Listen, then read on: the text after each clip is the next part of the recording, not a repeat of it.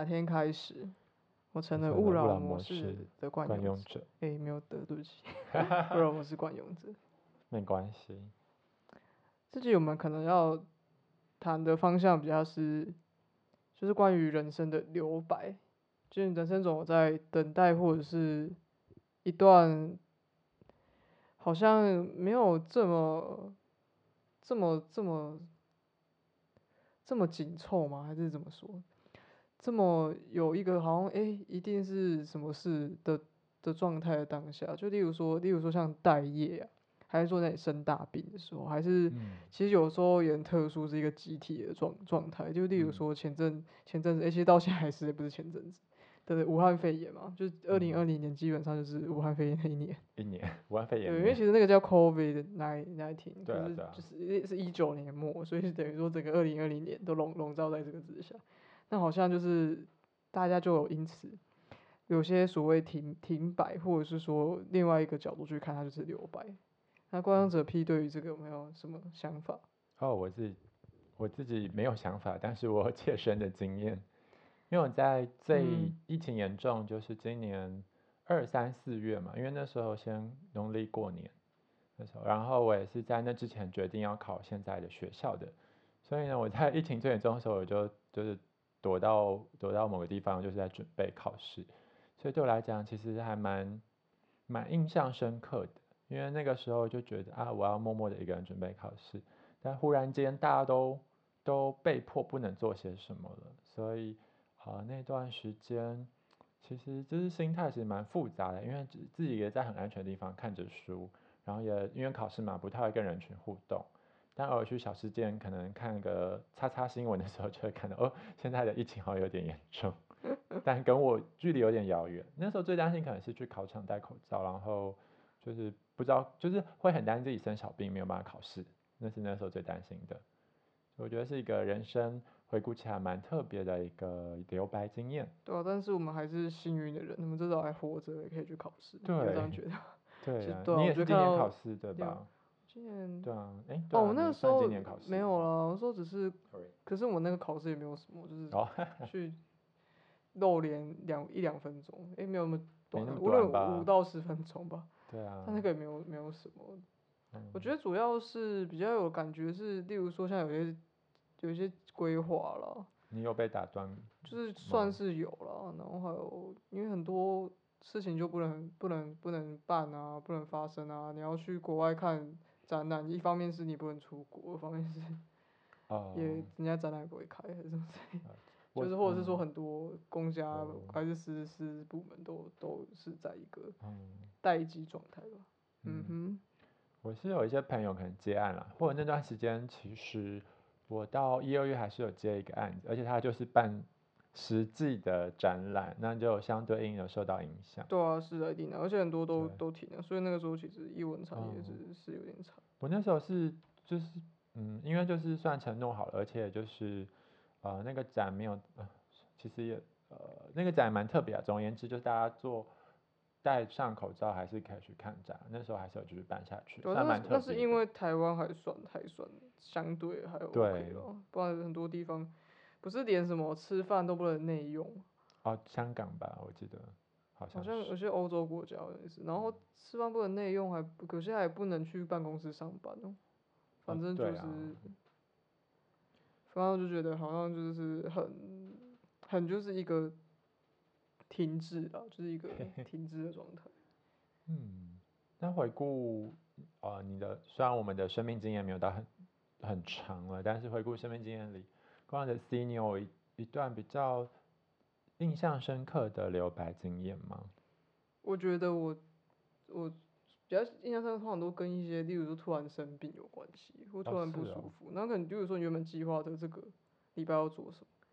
可是因为可能就是突然身体不舒服，然后全世界就是停摆了，就是你自己的全世界，但不是那个具体，那自己的全世界好像停摆，就什么事好像都不能做，就是会要努力抵抗那个不舒服，然后要可能例如说你可能就是真的是那几天就是在家里吐，然然后那些你好像就是的生存状态就是只有你跟那个呕吐袋，好贴切哦。对啊，就是好像就是人生就只剩下呕吐袋这样，嗯嗯，对吧、所以对我来讲，那是一个一个一个留白嘛，就是一个好像一方面是你可以，就是我可以想象，就是我们生命到底是什么样的状态，就是那个时候那种状态就会觉得自己好像很脆弱。然后好嗯像其实是不是我们原本安排那些事好像都没有这么重要，因为你看我生病在这边，那一次好像还是好好运行，就是什么之类的。然后这世界好像也也不用需要我压力这么大，还是等等的，嗯对啊、因为会有类似的经验或感觉哦。嗯，你讲的那个观点让我想到，就是我呃我自己蛮蛮欣赏的，就是占星专家嘛，就是唐启阳，然后他通常会在介绍一些我觉得很欣赏的地方，是他讲一个现象的时候不会到这么的死，而且而且他会带有祝福跟鼓励的意涵。所以像你刚才讲的，他很常讲水逆的时候，就会提到说，哎，水逆通常我们认知可能会是仪器故障啊，或者是说一些比较奇怪的事情会特别发生，但它同时也蕴含着一种让我们停下来去检视过往的一个意涵在。你哎，你你有你有听过这个说法吗？还是你今天第一次听到？我知道啊，我知道。我对对其实我稍微有时候会看一下。对，所以我就觉得哦，好有趣哦，我就是诶，不能说有趣啊，就是像我自己生病的时候，的确也会，呃，除了怨天尤人 还是会之外，也是会稍微的去想说，哎，对耶，那我像像刚刚我们闲聊嘛，就会聊说，哎，那我现在这么忙，到底在干嘛？忙什么？这种感觉在生病的时刻会特别的浮现出来。嗯，对吧嗯？对啊，是啊。嗯，如果我自己可能会想跟大家分享，我不确定有没有听过，可能有了。嗯，就是之前大学要去出国交换那段时间，其实对我的生命来说是一个蛮有冲击跟蛮可以醒思的一个阶段。因为你在想，就是你身旁的同学都在不断的前进，然后他们可能就是那时候刚好是要升大四，大家都去实习啊，然后在呃好汲汲营营的自己未来要去哪里的的一个过程。那我在那个时间选择就是去国外，那通常去国外，有些人会修自己专业科目的课嘛，那我就是想说，我难得去国外了，我也不知道我有没有机会去国外念书，可能是研究所啊或工作，我都不确定，所以那时候我就大量的修一些我呃非本科系的课，所以对我来说有点像是我在体制内，因为我有一个交换学生的身份，然后去其他学校 gap year。所以那样子的一个感受在，呃，当时是很新鲜的。可是回来以后的那个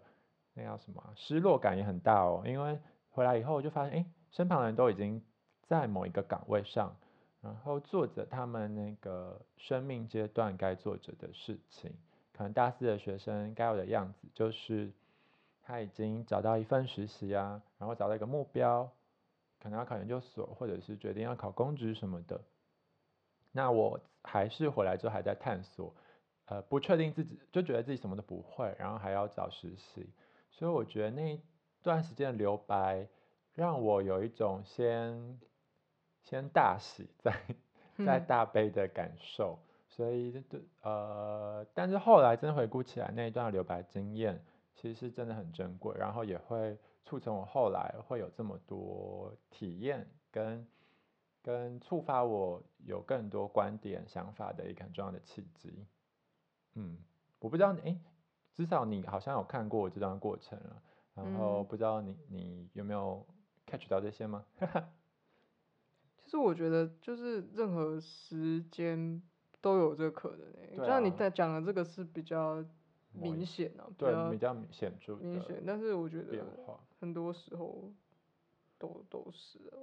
因为我觉得甚至连我们生活一个片刻，像你可能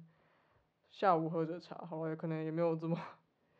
这么闲，好了，不是下午喝着茶，反正就是可能好不容易有坐下来，然后可能手边没事的时时间的时候，嗯。那你这个时候其实它就是一个留白嘛，然后那个那个其实那个留白不见得是，就是我们有时候讲的真的很像休息，可是你可能外外表看起来是在休息没错，可是你有时候脑袋更巨大运转，那有时候一体两面啊，就是它是更有压力，那你也可以说它是一个没有压，就是有些有些人有些说他这个没有压力状况下的一个，可能什么思什么想法都可以进来，什么东西都可以从你脑脑袋中生出来的一嗯。个、一个很很好的状态。那嗯其实像对我自己而言，我就觉得那个时间很很重要，就是对我而言，我哦蛮需要很多自己思考的时间。哦，讲到这边我就嗯突然想起，好，是这样会希望希望你仔细想想不会觉得太又被贴标签化，但是我就真的会很好奇你，像像你在做一些就是艺术专案呢，或者是说艺术工作的时候，你自己会有意识的，就是去做呃去去去有些留白的时间吗？然后那个时间可能对你来讲是是休息，但也是吸收的时刻，你有这样的一个时其？实我觉得看，其实我觉得有时候我被时间压力影响蛮大的，就是哦一件事情要是有时间压力，对我来讲就是对我来白讲那个留白是很，就是你看起来就是在思考，是那个是一个有压力的状况下。哦，然后如果是真的是时间压力比较没那么大，它其实那个留白，我觉得还比较是比较像我讲的另外一种，它是很多东西可以进来，然后我可以自己生出很多东西，就是一个比较有有一个在一个生产的过程，或在一个就是很自然很自然，就是你像你不去施肥，硬要那个苗啊还是果树啊长大，而嗯是那个嗯地方它因为接大自然的作用，它就自然就会长出什么，自然就会结出一个果实。嗯，所以我其实是相信这这件事情。哦，对啊，所以那那个东西对我来讲，我觉得是很重要啦。那我会刻意去做这件事情，大概是我会提醒自己这件事情，我会提醒自己有时候需要让东西进来，不能只是自己闭门造句吧。大概那是这种通常那个醒时刻你都会做什么？喝茶吗？或者是我就放空哎、对放空？你就是单纯放 空。喝喝着水，喝着茶都有可能，但是我可能就是貌似在放空，或貌貌似在思考这样子，哦，那那时候应该是但是是很专注的。旁边人应该是不太能打扰你的嘛。我不会，我通常不会在有人会在跟我会跟我讲话的状况，哦就是通常是个独处的状态。哦，独处的时候你才才会放空这样子。对，或者是说，或者是说旁边如果有人，那那个人可能一样在放空，他不需要跟我讲话哦，这这么刚好。的的状态，就是或者是说，假设你去公共场所，它是咖啡厅，你旁边可能有人，可是他通常不来跟你讲话，这种哦也、也行哦、嗯嗯嗯，对啊，但是我是一个怎么讲？可能我的那个脑袋的那个就是思绪还蛮容易被侵扰，嗯哼，可以这样讲吗？那怎么办？就是例如说，我可能想一个事情，它断掉了，它就是回不来。哦，对啊，嗯，哦，那不知道我有时候不知道你嗯会不会这样，还是还好。我其实蛮想这样的哦。嗯，嗯，哦，可以跟大家分享我最近的一个算是小小留白的习惯吗？因为有时候上课啊，或者是就是打工到家很晚了嘛，基本上因为工作过后，所以就是时我自己对时间的管理会蛮有概念的，所以就是真的是把每一每一个区块都切得很精细。我目前 我上次我给呃给一些朋友还有光者 C 看过我的时间分配表，对，应该就是很 非常非常资本资本主义，非哦常是的有非常的工作表。有想要批判的地方吗？没有没啊有没有，只是觉得好像就是我们已经被商品化，就是就是某种程度上是啊，对啊，那就是所以在很晚很晚的时候回到家，然后我就会觉得，就是他真的没有时间好好的放空欸。好了，可能就是在捷运上的时候，通勤的时候了，但那时候我也尽量的就是去看一些具有知识性的东西，然后就嗯。很逼迫自己。所以我最近有个小习惯，就是呃，我会去看那个嗯，就是一是呃，就是会诊师的那种平台，然后他会分享，就是呃，有点类似像像 IG 是有个平台叫晚安师啦，对，但是他的风格比较不对我的盘，所以我看另外一个，他就会分享各个作家的诗，然后有一嗯些简单的评论赏析。那诗对我来讲是一个很有趣的存在，就是它很很诗人个人的主观经验，可是它同时又有一种就是哎，其他人的经验其实也可以跟诗人的经验做共鸣了。然后他你要说他是你呃事实嘛，可能也是，可是有时候也是虚构。然后有些诗又很破碎的话，你不容易理解。所以我觉得在阅读的过程里，就是有一种，就是你已经一整天很混乱，然后再回去看到一个，啊，你也看不太懂的诗，但是看着看着好像也觉得蛮开心的，我就会去看那个诗，不同的诗，然后所以你不会很想要把它看懂，然后反而变得苦恼这样。呃，因为所以所以我有个投资部嘛，他通常嗯那个网站里都有赏析，所以我参哦考别人的赏析，就是不要这么的全部都靠自己了，但是你也是还是在意你要看得懂，还其实还好。其实还好。对，然后我因为我是一个很很喜欢文字的人，所以有时候抄字对我来讲会是一种疗愈，然后写着写着，无形之中会内化进我的表达方式里啊，嘛。那所以你像嗯就像有些不知道欸，算嗯是疗法不不算啊，就是 就是有些人你知道他会写心经吗？哦，我就是哦对抄心机让自己静下来。你我说你有你有你有做过类似的事情？没有，但我就是写现代诗，抄现代诗，哦，但是逻辑是一样的。是一样的。哦，对对，所以我觉得其实不知道这个空白还蛮有趣的，虽然听起来有点废，我有点也 gay 白。也没有这么严严有点肃。给白，但是他就是因为只就是看一首诗，也就五五分钟十分钟，然后就觉得哎那一天其实有个还不错的 ending，我觉得这这个嗯情绪还蛮重要的，对啊，所以就不知道听众有没有一些有意思的留白小经验，也可以再跟我们分享，对啊，嗯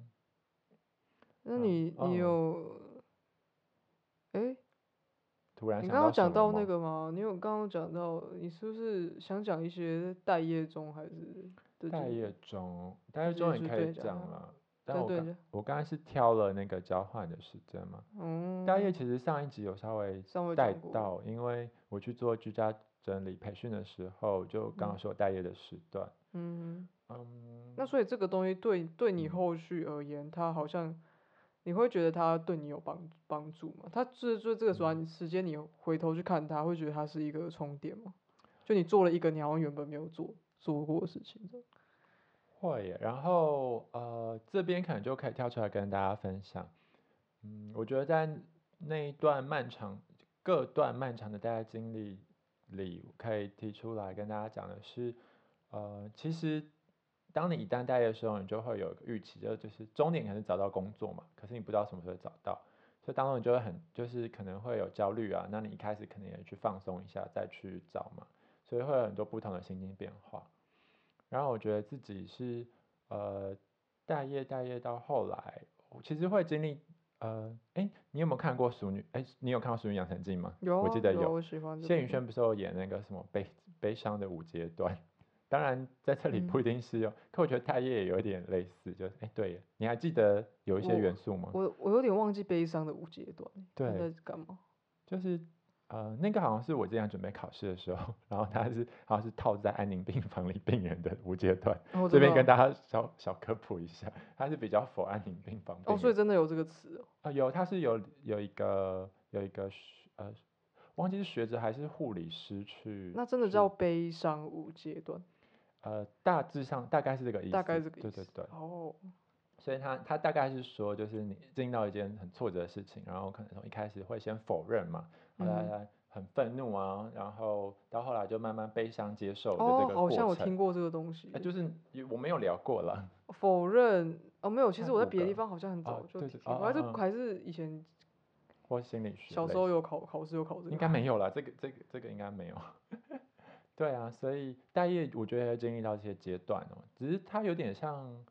我觉得蛮有意思，是待业把人生里很漫长的等待浓缩在某一段时刻，而且是你没有办法没有办法回避掉这个情绪的，因为你就是哎不不论什么原因你就待业了嘛，然后就要想下一步要怎么办。所以有呃一开始的时候，你可能就会就是会去找一些事情来做嘛，或者是去旅行放松，然后到后来你就会就是会开始会有一些不同的情绪反应，在你就是工作没有呃一些着落的时候，那我觉得在这个过程里，其实呃蛮有蛮有趣的意思，就是接受那一段等待的过程呢。然后还有就是我自己会这样想啊，就是以前我们总是都被推着走嘛，就是无论是升学啊，或者是各种的阶段，其实很多时候都是接着好好的。那等到你真的出社会之后，全部的自主权都掌握在你手上，包含你的工作嘛，或者是说你们要走入婚姻，然后或者说其他的选项，其实大部分还是掌握在自己手中了，除 除了少数就是，哎，不能说少数，就是除了某些被被关系勒索或可被关系绑架的没有啊，阶段，就是如果这样讲的嗯。话，我觉得可能会有一种回应是说，嗯，例如说有些人他就是很想要结婚，好了，对。假设他就是不知道为什么就是很想要结婚，那他那他好像怎么样？就是有时候他就是很想在，例如说三十岁以前结婚，嗯，那他就是遇不到一个适合的对象所以对他来讲也不是他可以决定的，哦哦就是有哦点像命运嘛，就像武汉肺炎，是是我们可能例如说有些计划，可是就因为他我们需要取消，需要延嗯后，好哦，那应该是，那我应该想谈的是说，无论像你那个状况，其实他也是需要嗯等待嘛。嗯哼，那或者是说，很多理所当然，你到那个生命，就呃，大家会期待你要有那个阶段要有的样子。可能在那中间阶段跟阶段之间，一定也会有就是衔接期嘛。那些等待有时候是很长，有时候是很短的。那可能最长的例子就是，好，我们在年纪大一点会去思考退休之后要干嘛。可能退休后也是一个很漫长的等待，就是等待死亡，对吧？好，你觉得 退休在等待死亡？对，呃就是 用很直呃哦，只有很不带情感的一个角度来讲这件事情。退休后的日子其实也是等待死亡，可是你能不能其实我觉得我们在？每天不都在，其实每天也都是啊。对啊，是，其实你能不能在那中间赋予它意义，或者说不要太被等待这一个看似无意义、很消耗的一个状况或现象拉着走？我觉得是我在待业期间学到蛮重要的一个嗯哼，lesson 嘛，一个课。对，因为我们在出社会之前的很多时候都太理所当然了，然后在特别在待业这段时间里，那个等待的感觉就会放很大。可能可能你比较少经历到这样子的一个状态，好像是诶、对啊因，为我觉得好像 always 都有事在做。那你我觉得蛮幸运的，可是我觉得这条不是幸幸不幸运、因为觉得看怎么怎么去想跟它的定义啦，哦，对了，就是看你要看定定义是什么。嗯因为我觉得不管是什么状况下，每个人多多少少都都会有一个的确是衔接期，那个衔接期可能你看似在做什么，可是嗯有说好了，就是假设你今天想成为一个很厉害的改车、修机车的的技术师傅好了，嗯。那你一定会有当学徒的时候。啊，所以对我来讲，其实有时候像当学生或当学徒，或者是某种状况，它其实看起来不是大业，可其呃实某种程度它是很像，因为它还就是等于说你在追求某一个下一个阶段的想象，大于你现在在做的事的过程。可是当然也不嗯。见得是这样，但是这个过程你可能也会很活在当下，只是嗯。我们就一个很功利的角度来思考，就是你是在成为或到达哪件事情的路上。嗯的这个东西，它都是，我觉得都是很类似的啦，都是很类似的状况，只是可能我们平常讲的待业，它可能是更更没有一种，好像自己正在过程，自己在更在更进一步。我今天到底是不是离我找到一个理想工作更近了一步？这是很难具备评哦量的。可是，例如说你在念书或当学徒，你学了一年、学两年，那个东西好像是会在的。可你找嗯工作，你多找了一个月，可能不见得你会对，这个下个月更有缘分。对就是所以这种它比较特殊，对这种状况其实是特特殊，嗯对吧？但对我来讲的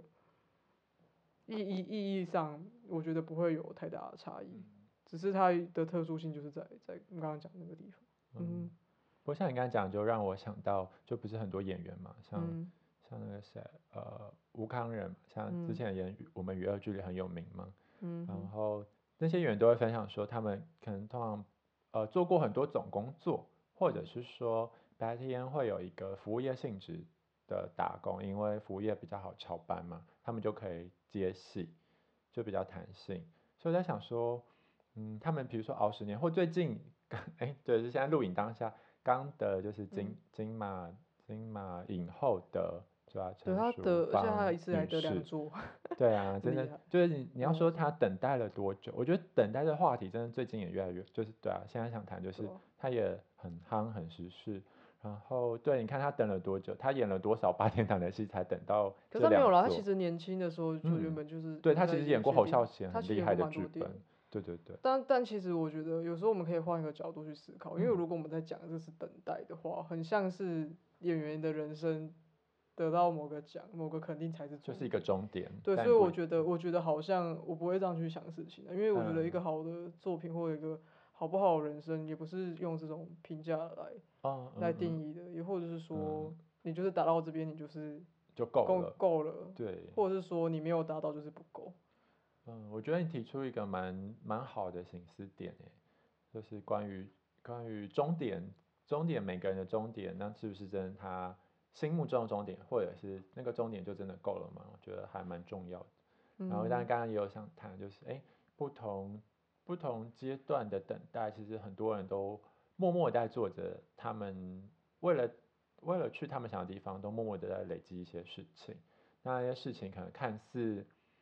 看似有有时候会有点徒劳，或者是有时候有点在绕路，但它其实也是让你迈向你心目中终点很重要的一个过程。是啊，就是对处处是风景嘛，好好像也是这样很好老派哦，怎么办？有没有别的词？没关系哎，就是很多呃，就有另外一个讲法了，很像很多点，你人生有很多个点，你不知道它什么时候其实是会连成线，对啊，但是它有可能会连成线，就你不嗯要觉得好像哎、一段时间的事情是不是浪费？可是嗯我觉得其实你如果是学习的话，我觉得学任何东西都不太可能会是浪费。的确是。对啊，希望我们的 podcast 未来也会连成某一对，个点，是吗？也会要许个愿一下就是蒸蒸日上，然后我们自己的技术啊，还是我们的功力会更好啊，然后有更多人会听到，这算这算吗？这算是一个期许，很感性。很感性，对啊，对吧？因为其实像这个，我不知道哎、就是我们有时候也是这个目的，我们都说会想目的，我们到底是为了谁，为了什么？但我觉得很多时候就是它会造成什么，还是会影响什么，会留下什么，那都是要我们做了之后才会知道。也不的确对啊，也不会是我们想想要怎么样，然后觉得他会怎么样或不会怎么样。所以我觉得很多事情就是要去做啊、去做是很重要。嗯，这嗯，这也让我想到很多，就是哎，就是稍微跳到有点上一集，反正上一集谈社会化嘛，然后这一集我们谈空白。也、没有啊，上一集就是谈哎，我们上一场社会化，哦，上呃呃呃上一个主题，这三个主题，抱歉，上一个主题。然后就像你刚才讲的那件事，就是我们越大越有一些资源，然后我们就会倾向把那些资源拿来买一个独特的体验吧。就是有时候不一定在乎这么功能性的东西了。我觉得这是一个嗯蛮好的变化的。对，有时候你不一定会很在乎呃一定是不是要达到什么，但是你会很在乎那个体验或谁跟你一起相处啊或什么的。嗯，对，我觉得这可能是不知道长大后呃唯一的好处嘛。虽然其实我之前有点听不懂一句话、欸，那其实是一个国外一个什么瑞士饭店的什么学校，然后到以前到我们高中去宣传，哦，是哦，然后就会有一句话，他们觉得有一句话是说，他们觉得他那个行业是在卖你一个回忆，哦，然后反正就是、那嗯句话就被小朋友们拿来开玩笑，就是都是小朋友未满十八岁啦，就是小朋友，就是就觉得说就是觉得很瞎，什么叫卖一个回忆？哦，但是长长越大，好像越能理解什么叫做买一个回忆，因为很多事情就买一个回忆啊。是啊例，如说，我买一张来回机票，其实我不是在买一张来回机票，我是在买一个回忆。嗯是，对啊，对，或者是我买一个课程，我去吃一个我如果我去吃一顿还不错的的饭的餐厅，我是买那个蛋白质几克，热量多少克嘛？当然不是啊，我是买我在这个气氛在当下吃饭的一个回忆，就是跟谁嗯吃，然后做什么事。对，嗯所以我觉得有时候，嗯，就有不同的体会。你对于那段时间，还是对于一个概念的想法，好像就不一样。嗯，好吧，希望这集大家有听得出来，我们想试图从一些看似空白的东西，挖掘出一呃，其实我们一般比较不会想到的哲理吧，比较像这样。嗯，对，然后去享受那个那一段看似留白当中的一个一个历程，然后你可以再赋予它属于你自己的意义，嗯，大概就是这样吧。对啊，那大家就晚安、早安、午安，包括不知道你什么时候听。也 OK，蛮可爱的，拜拜，就这样，拜。拜。